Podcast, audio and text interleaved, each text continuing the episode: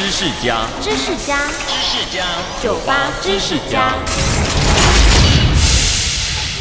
超级英雄的电影正当红，但你可能不知道，最经典的超级英雄 Superman 一开始其实是反派角色。一九三三年，两个高中同学杰瑞和乔共同创作了一部漫画，叫《The Reign of the Superman》超人的统治。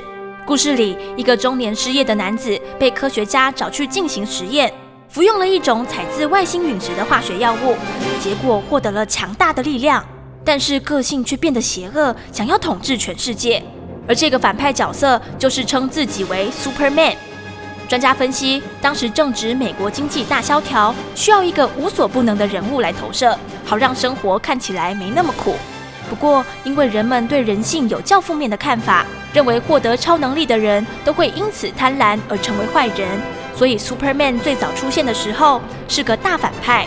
后来，杰瑞和乔重新改造故事，让 Superman 拨乱反正，还帮他设计了一套充满特色的新制服。就这样，我们现在所熟悉的 Superman 正式诞生，也开启了超级英雄的时代。收听酒吧知识家，让你知识多增加。